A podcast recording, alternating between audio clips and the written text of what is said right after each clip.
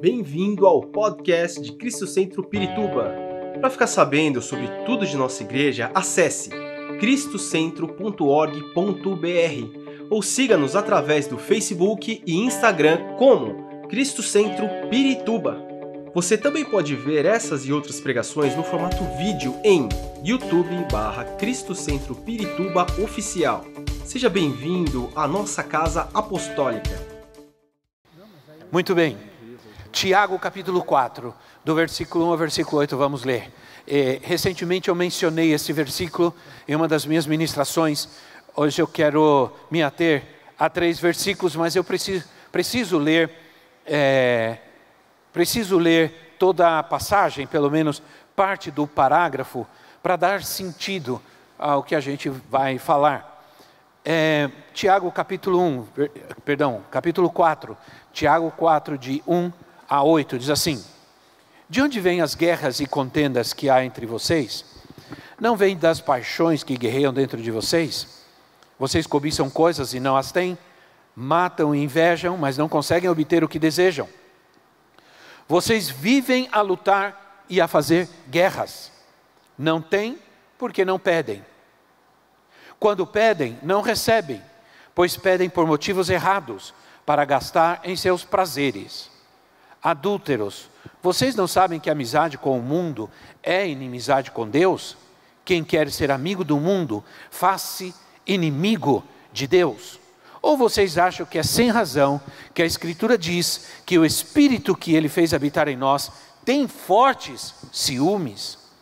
Mas Ele nos concede graça maior ele nos concede graça maior, por isso, diz a Escritura: Deus se opõe aos orgulhosos, mas concede graça aos humildes. Portanto, submetam-se a Deus, resistam ao diabo e ele fugirá de vocês. Aproximem-se de Deus e ele se aproximará de vocês.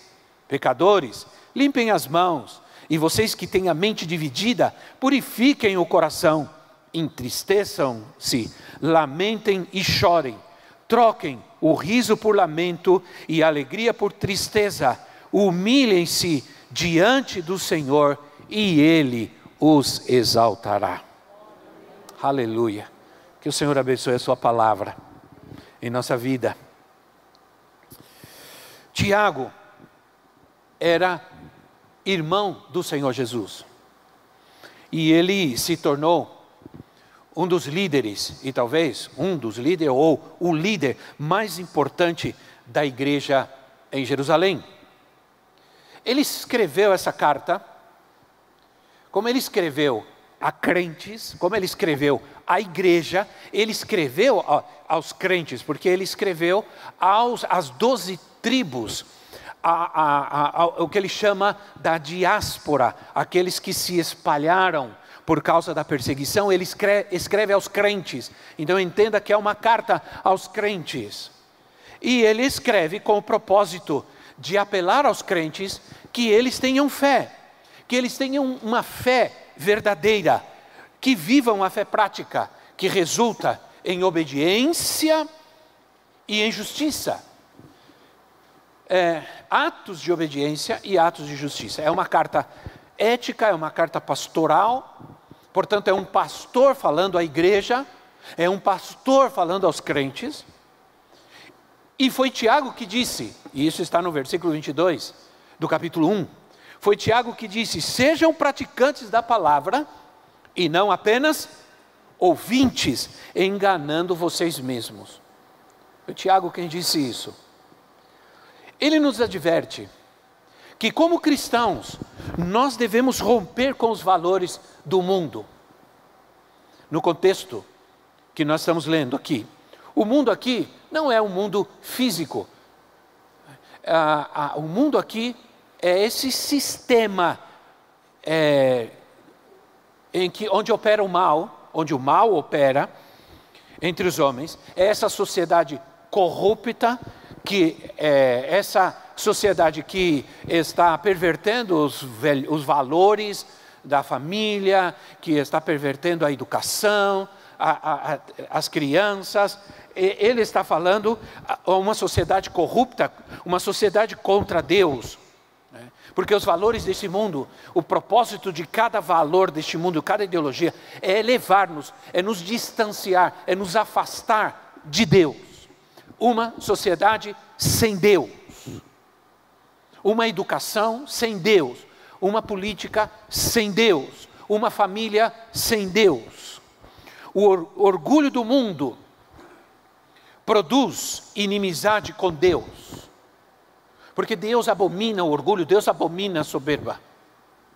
Amar o mundo e amar a Deus ao mesmo tempo consiste em adultério espiritual. É isso que está dizendo Tiago.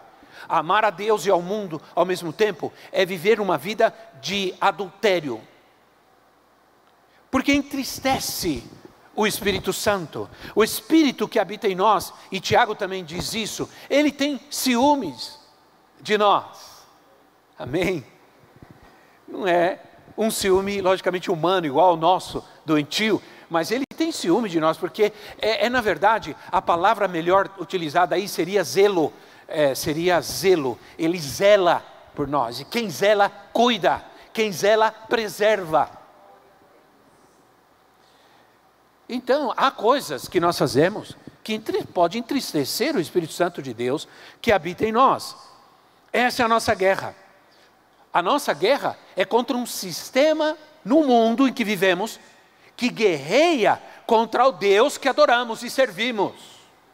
Não é um mundo que só apenas rejeita a Deus, não. É um mundo que se opõe a Deus, que se opõe, que se levanta, que está criando políticas e ações que são contra Deus e contra a igreja do Senhor Jesus Cristo. No meu grupo de discipulado ministerial, nós conversávamos alguma coisa sobre isso e falávamos sobre o Canadá, por exemplo, onde é uma perseguição velada contra a igreja. Eh, quando havia uma, uma versão velada contra a igreja, agora é muito clara. E o propósito é não permitir que a igreja, é, é, é não permitir que a igreja volte a fazer cultos, a se reunir. Essa é a luta que eles estão tentando é, travar contra a igreja. E logo, logo, essas coisas acabam chegando até nós. A China, não sei se vocês viram as notícias, a China acabou de proibir e pedir ao, ao Google e a, e a, a da, da, da maçã, como é que é? A Apple, que feche, que cancele, que bloqueie os aplicativos de Bíblia na China. Os aplicativos de Bíblia estão proibidos e eles estão começando a bloquear sites e apps de organizações evangélicas no, no, no país. Então, comecem a pensar, comecem a ver os tempos que nós estamos vivendo. Não é uma notícia falsa, não é uma fake news, é uma notícia verdadeira de que eles estão tentando já, é, o governo já ordenou que bloqueiem todo tipo de, ah não, não somente da Bíblia, mas também do Alcorão. Né? Bom, para a gente ser honestos. Né? Agora, esse é o contexto de Tiago. Ele nos fala sobre a graça e nos fala sobre dois mandamentos e duas promessas, ou mandamentos e promessas, não exatamente dois. Primeiro, ele começa dizendo que a graça de Deus é maior do que tudo. Aleluia. E é tão maravilhosa a graça de Deus que é por isso eu e você estamos aqui. Se não fosse a graça de Deus, nenhum de nós poderíamos estar aqui.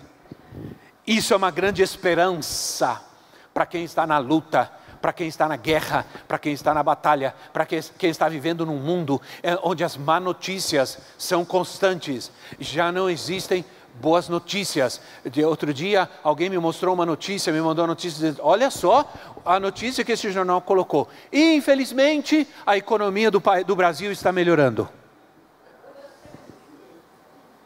Infelizmente, a economia do Brasil está melhorando. Veja como as pessoas estão agindo. Veja como as pessoas estão atuando. A Bíblia, eu estava sentado ali pensando, eu vou dizer à igreja que a Bíblia diz que a gente não deve temer más notícias. As más notícias virão, mas não devemos ter medo das, más notícias, porque estamos debaixo da graça de Deus. Aleluia.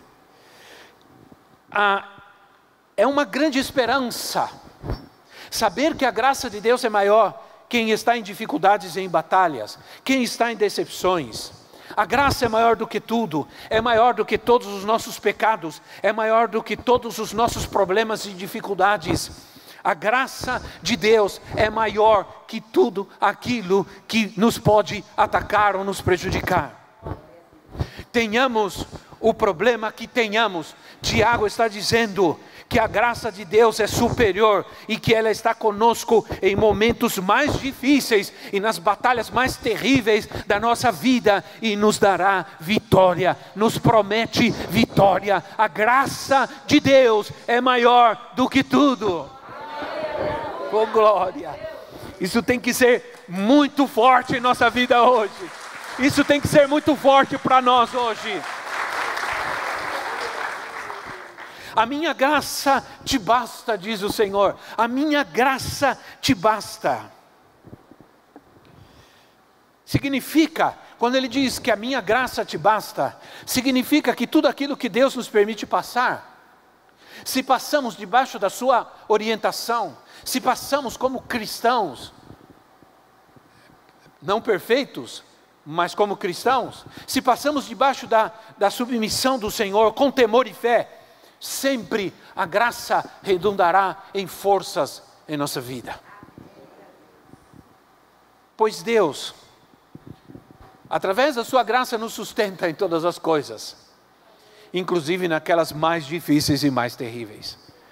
Se você talvez não tenha muitas respostas a dar a alguém que questiona a sua vida, algum problema, o mundo, as dificuldades que vivemos, você, você, você só pode ou basta dizer: a graça de Deus está na minha vida. E ela é suficiente. No meio de tudo isso, no meio de toda acusação, ah, quero dizer para vocês que a graça de Deus é maior do que qualquer coisa que o mundo pode te oferecer. O mundo nunca vai te oferecer algo melhor nem maior do que a graça de Deus. Não há graça melhor, não é isso que, não é isso que a gente cantava? Não há graça melhor, não há graça. Não é graça, é outra coisa. Ah, não há nada.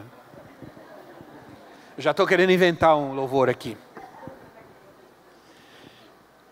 Tudo que o mundo pode te oferecer, qualquer coisa, qualquer coisa, nunca será maior e melhor que a graça de Deus na nossa vida. A graça de Deus é maior que as nossas dores, é maior do que as nossas feridas, é maior do que as nossas decepções, é maior do que as nossas fraquezas. As decepções que você possa ter vivido na sua vida, a qualquer coisa que pode ameaçar a tua vida, a graça de Deus é maior e melhor. A graça de Deus é melhor e maior na sua vida, e ela é a graça de Deus que te torna um melhor cristão, um melhor marido, uma melhor esposa, um melhor filho, um melhor profissional. Bendita graça de Deus. Aleluia. O grande problema nosso é que no meio das guerras, no meio das batalhas, das guerras que enfrentamos, porque estamos sujeitos, infelizmente, irmãos, a, a todo tipo de guerra, de batalha, de engano, de sofrimento. O grande problema é que no meio dessas guerras nós temos uma reação negativa. Há uma reação negativa. Imagina, infelizmente a economia do Brasil está melhorando. É?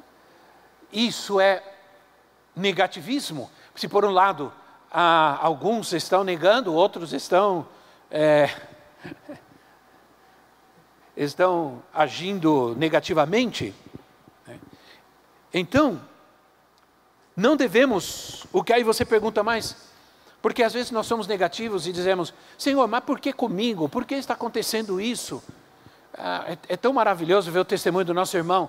No meio isso, nós temos muitos testemunhos assim, inclusive o próprio testemunho dessa igreja, que no meio da pandemia, com todas as dificuldades que estavam acontecendo, todo esse isolamento e tudo, nós seguimos em frente. Nós prosperamos. Deus nos abençoou. A graça de Deus nos bastou quando havia ameaça de que tudo ia faltar, a graça de Deus me sustentou. Aleluia. Um, qual é o segredo? O segredo é não nos concentrarmos em nós mesmos quando nós estamos passando por momentos de lutas, dificuldades, quando nós estamos passando tempos terríveis. Não concentrar-nos em nós mesmos, mas nos concentrarmos no Senhor.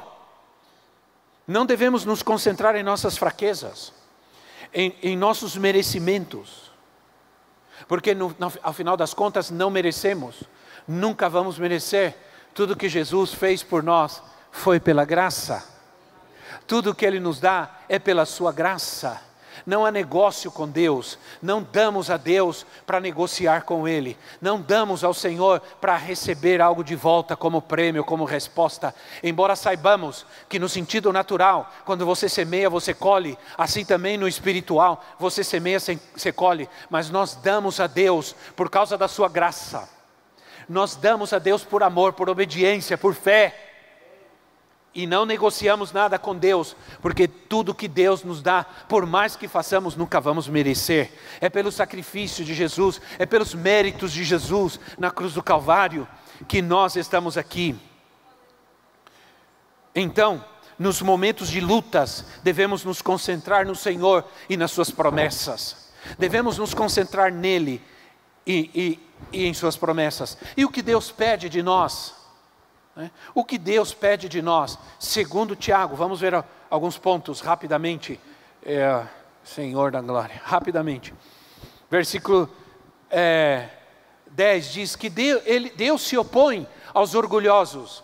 Ele se opõe aos orgulhosos. Então, o que é que ele pede de nós? Porque o versículo 10 diz assim: humilhe-se diante do Senhor e ele os exaltará. O orgulho o orgulho é a base da incredulidade humana. O orgulho é a base na vida daqueles que dizem não precisamos de Deus. A incredulidade humana está baseada no orgulho, ter fé, uh, irmãos. As pessoas estão deixando de ter fé porque elas estão cheias de orgulho. As sociedades hoje que estão sem Deus, por exemplo, na Europa, em alguns lugares, é porque elas entenderam, elas, elas é, convenceram a si, a si mesmos de que eles convenceram a si mesmos, perdão, de que eles podiam viver sem Deus nessa terra, que não havia necessidade nem de religião, nem de Deus. Porque eles têm dinheiro, porque eles têm estrutura e não precisam de nada. Então estão cheias de orgulho. Essa é a razão do mundo rejeitar a Deus. Gente orgulhosa acredita que não precisa de Deus. Aquela pessoa que está ao seu lado, que você fala de Jesus, que você traz ela para ir, chama ela para vir à igreja, fala do amor de Deus, fala da, ela não, ela enquanto ela não é, deixar o seu orgulho, dificilmente ela vai entender o quanto Deus é importante o quanto ela precisa de Cristo na sua vida, porque em Cristo nós deixamos de ser autossuficientes, em Cristo nós tornamos dependentes dEle, da palavra, do Espírito Santo, da fé, uns dos outros. Precisamos retornar a essa vida da igreja que é, que é, é apaixonante, que tentaram tirar de nós, tentaram nos isolar para que ficássemos distantes uns dos outros. Nós vamos voltar a essa, essa, essa vida de comunhão, de comunidade, aquela de Atos capítulo 2, versículo 42, que se reuniam, estavam juntos nas orações, no partir dos, dos pães. Essas semanas que passaram, nós ajudamos duas famílias, nós, é, uma família, uma, um, incendiou uma casa e destruiu a cozinha, um incêndio na cozinha, destruiu tudo, destruiu tudo. Aí nós contatamos aqui as, as irmãs, as mulheres começaram a se mexer e começaram a falar, falamos com a igreja. Em pouco tempo nós, é, nós é, suprimos, nós conseguimos toda a cozinha para essa família. Mesa, cadeira, fogão, geladeira, tudo. Aí outra família, um problema grave daqui da nossa igreja, gente querida, uma situação difícil, com filhos, crianças, vivendo uma situação difícil, já não tinha nada que prestava dentro de casa, nós fomos, tirou tudo, compramos tudo, já tem praticamente tudo, tudo montado, cozinha, é, é, é, irmãos, essa é a vida da igreja, isso é partir o pão, ver gente, outro dia eu estava aqui, ah, talvez a pastora Giana nem sabe disso, estava olhando da janela, estava vendo as pessoas chegando a pegar a cesta básica. E eu vi um casal que eu conheço há muitos anos, de outra, que era de uma outra igreja e tudo mais. Eu olhei e falei assim: o que, que eles estão fazendo aqui? É um casal de crentes em Cristo. Mas se eles estão aqui, e a gente sempre procura tomar muito cuidado com isso, estão porque estão com necessidade. Se estão com necessidade, quem está suprindo? A igreja. Quem está repartindo o pão? A igreja. Nós temos quantidade de pessoas, a gente não fala, a gente não divulga, porque igreja é, não é banco, né, irmãos? Gente, infelizmente, é, a igreja é igreja, ela tem suas demandas e suas exigências, mas a gente ajuda muitos irmãos nossos, a gente sempre ajuda em momento de necessidade que está faltando para que pague suas contas de água, pague sua conta de luz, para que não seja despejado ou cortada a sua energia, a sua luz, para que tenha pelo menos o básico num momento de dificuldade. Muitos anos, a gente sempre fez isso, de muitos anos a muitos anos a gente faz, repartindo o pão. A gente na pandemia levava a cesta básica para as pessoas necessitadas, que não podia sair de casa, a gente levava. Tudo isso foi feito. Talvez você não viu, mas a gente estava fazendo. Ah, talvez você não esteja vendo, mas nós estamos fazendo. Como igreja. Agora nós precisamos disso que estamos fazendo aqui, juntos. Um, uh, é, olha para o irmão que está ao seu lado, que não seja nem seu esposo agora, nem sua esposa. Porque é, para ele você pode olhar toda hora, né? E veja que lindo esse irmão, né? Não é bom estar tá aqui com ele? Não é bom esse. Não é bom. A gente talvez nem sabe. Vamos fazer o seguinte. Rapidinho, rapidinho. Fique em pé no seu lugar, rápido, rápido. Sai do seu lugar e vai para uma pessoa que você não conhece e fala teu nome. E ela vai falar assim: uma pessoa que você não conhece. Isso.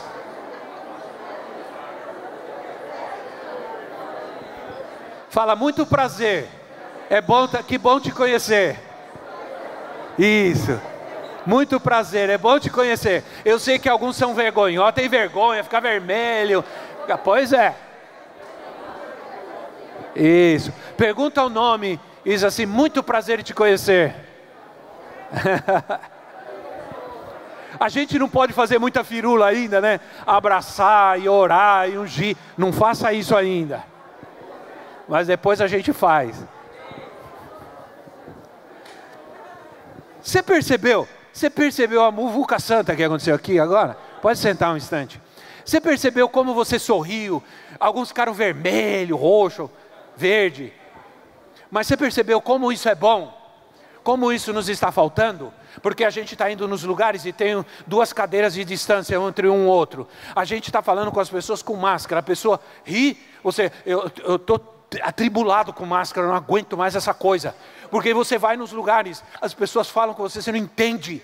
Não entende. E tem pessoas que já falam difícil. Já tem aí fala, você não entende. Que luta, meu Deus. Mas não é bom. Não é bom a gente estar junto, compartilhar, se conhecer. A humildade me faz crer que sem Deus nós não somos nada. A, a, humildade, ela me faz crer que eu preciso do meu irmão, que eu preciso estar com ele, que eu preciso do conselho, que eu preciso da oração. Oh, aleluia. Ela me faz crer que eu preciso que alguém ore por mim, que alguém me ajude com o meu problema no casamento, que alguém me ajude com a minha dificuldade é, em fazer as coisas, com a minha tentação, com o meu pecado. Eu preciso de alguém que me ajude. A, a humildade faz isso comigo. Nós podemos conhecer a perfeita graça de Deus que nos salva, que nos ajuda, que nos sustenta se nós nos humilhamos. Se nós nos tornamos humildes, a humildade não é algo que Deus vai derramar sobre a nossa vida. Não, vou, não vou deitar no sofá e dizer, Senhor, manda humildade para mim, Senhor, manda. Você vai passar o ano, a vida inteira deitado no sofá pedindo humildade. Você levanta e diz assim: Eu vou me esforçar, eu vou lutar para deixar de ser orgulhoso, para deixar o orgulho. Eu vou me esforçar para buscar a Deus, me humilhar diante de Deus, buscar ajuda, orar com os meus irmãos, estar com eles.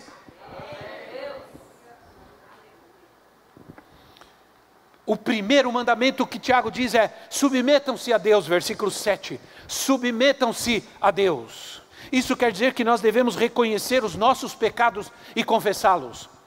Tanto os nossos como os dos nossos antepassados.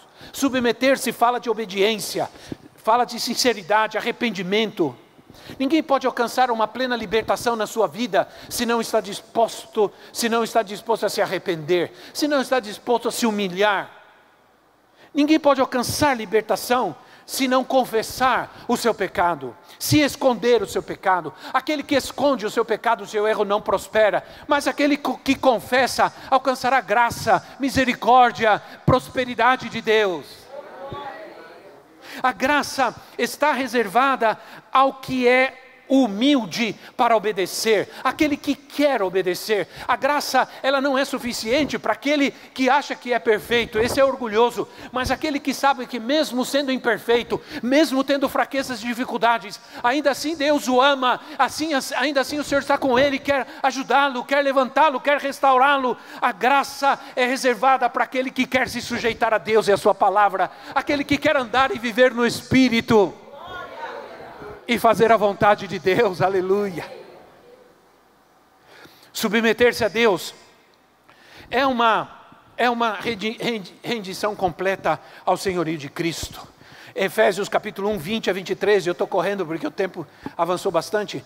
Efésios 1, 20 a 23, assim: Esse poder ele exerceu em Cristo, ressuscitando-o dos mortos e fazendo-o assentar-se à sua direita nas regiões celestiais muito acima de todo governo e autoridade, poder e domínio, e todo nome que se possa mencionar, não apenas nessa terra, mas também na que há de vir. Deus colocou todas as coisas debaixo de seus pés e o designou como cabeça de todas as coisas para a igreja, que é o seu corpo, a plenitude daquele que enche todas as coisas e em toda e qualquer circunstância. Sabe o que está dizendo esse texto? Jesus se tornou o Senhor absoluto do universo. Todas as coisas convergem em Cristo, Ele é o centro de todas as coisas. Alguma coisa pode estar acontecendo na sua vida, preste atenção no que eu vou te dizer: se Ele é o centro da nossa vida, da nossa família, Alguma coisa pode estar acontecendo em nós, alguma situação pode estar ocorrendo em nossa vida, podem ser boas, podem ser não tão boas, podem ser ruins, péssimas, ainda assim pode estar acontecendo, porque Deus, porque há um propósito de Deus em manifestar o poder de Cristo, a glória do Senhor, a sua graça na sua vida, na sua casa.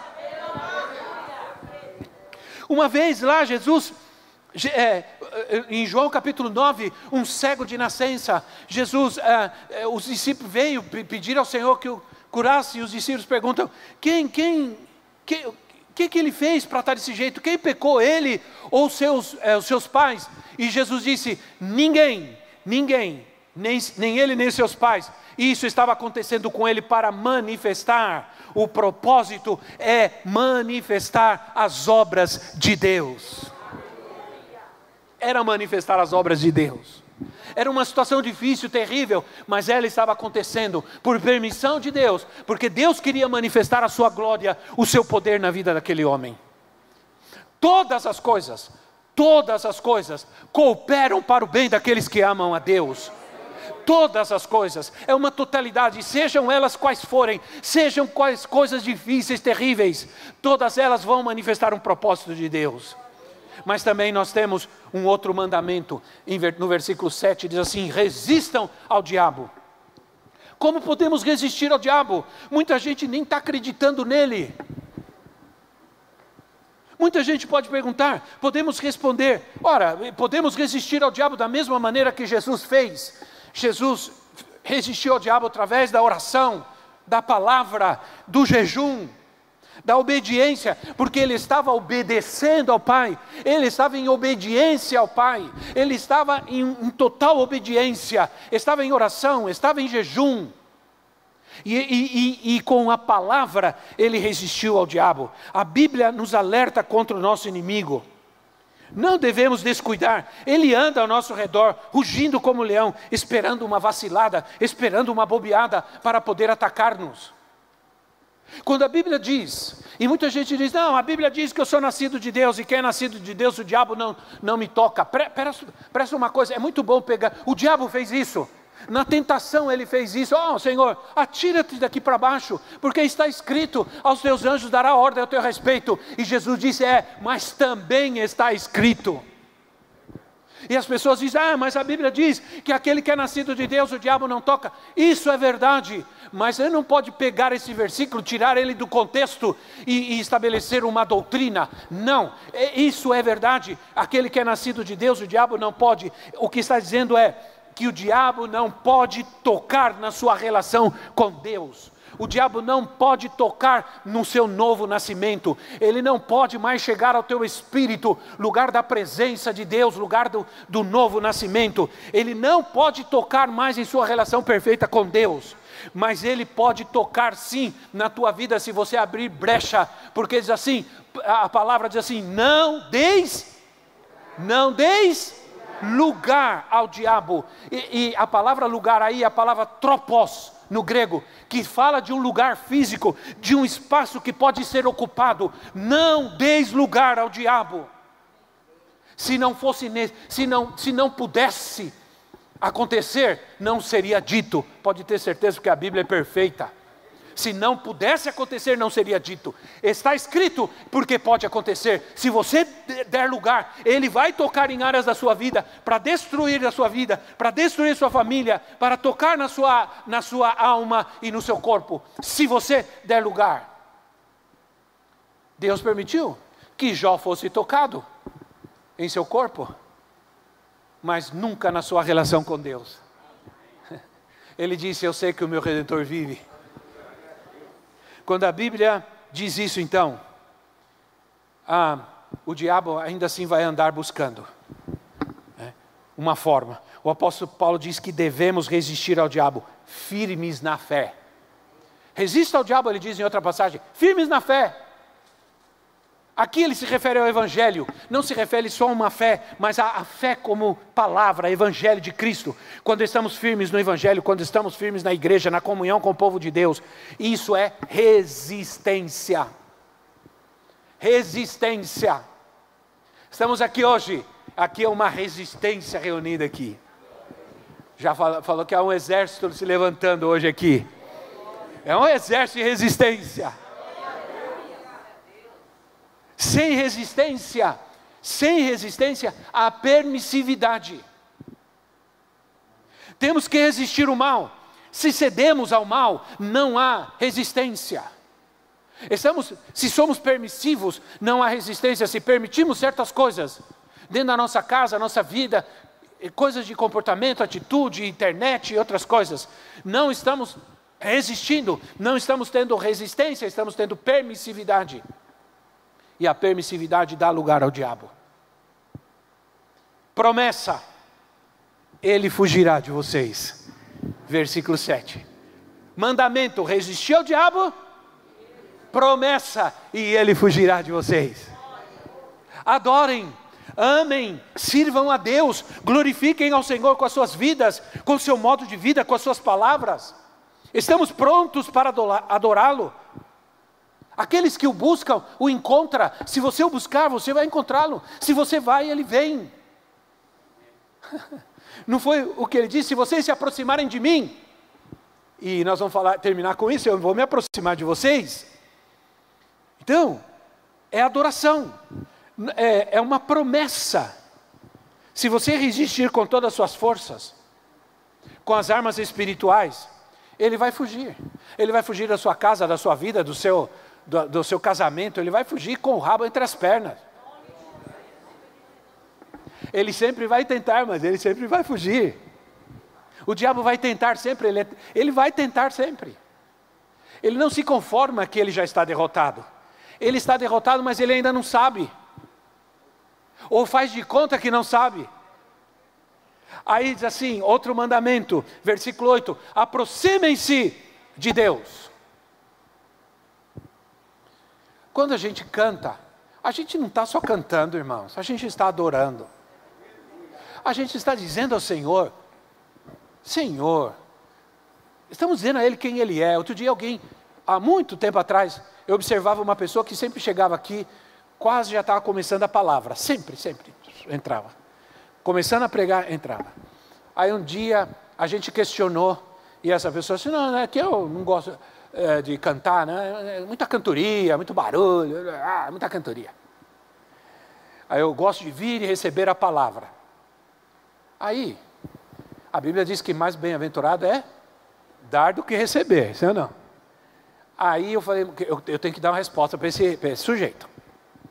Eu tenho que dar, Senhor me ajuda. Aí um dia, aí, falei, aí nós dissemos a ele, olha irmão, é o seguinte, você é muito egoísta. Porque você vem só na hora de receber. Porque quando você está na adoração, cantando, mesmo que seja meio destrambelhado, barulhento e tudo mais, né? Porque tem gente que anda medindo a adoração dos outros, né? Lembra a reguinha? Lembra a reguinha? Estou falando muito da reguinha ultimamente. Né? Tem gente que anda com reguinha, a sua reguinha medindo a unção. Ah, esse tem unção, esse não tem unção. Ah, esse está com muito unção, esse não tem unção nenhum. A gente não sabe muito bem os critérios de. Acontece que o louvor e a adoração tem que estar no meu coração. Tem que estar no meu coração.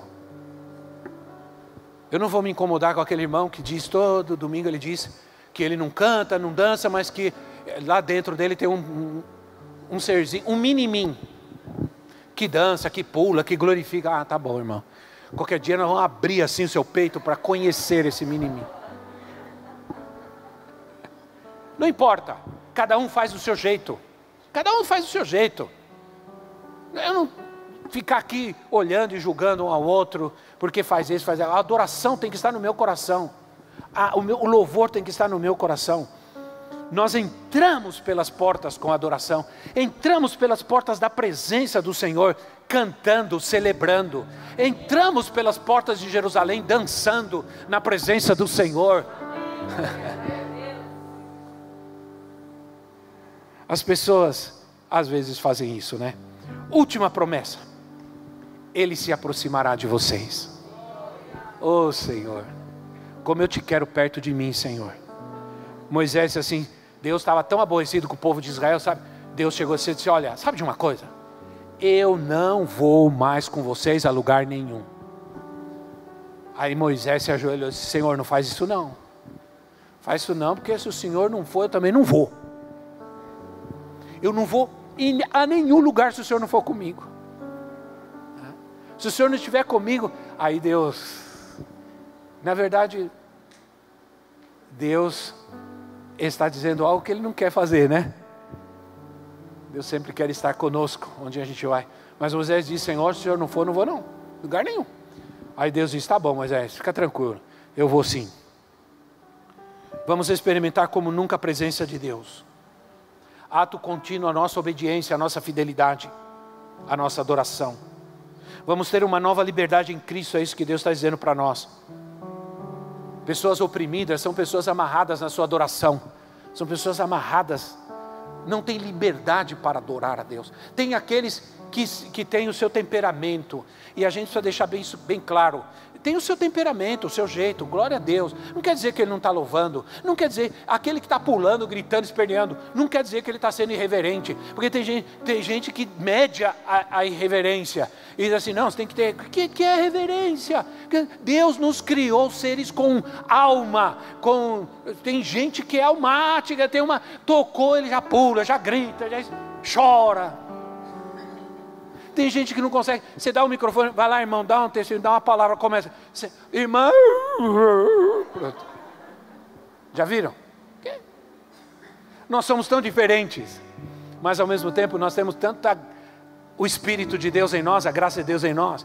Mas as pessoas que estão amarradas, oprimidas, elas não, não têm liberdade para adorar, não têm liberdade para adorar ao Senhor. Não precisamos de nada para adorar ao Senhor, precisamos apenas crer na Sua graça, não precisamos estar bem, não precisamos, está tudo ótimo. Ah, a semana foi ruim, hoje eu não vou adorar direito na igreja, isso não funciona, tem que ser ao contrário. A semana foi ruim, mas eu vou adorar ao Senhor, e as cadeias vão cair, as cadeias vão quebrar, e a semana que vem será gloriosa. Aleluia. Então,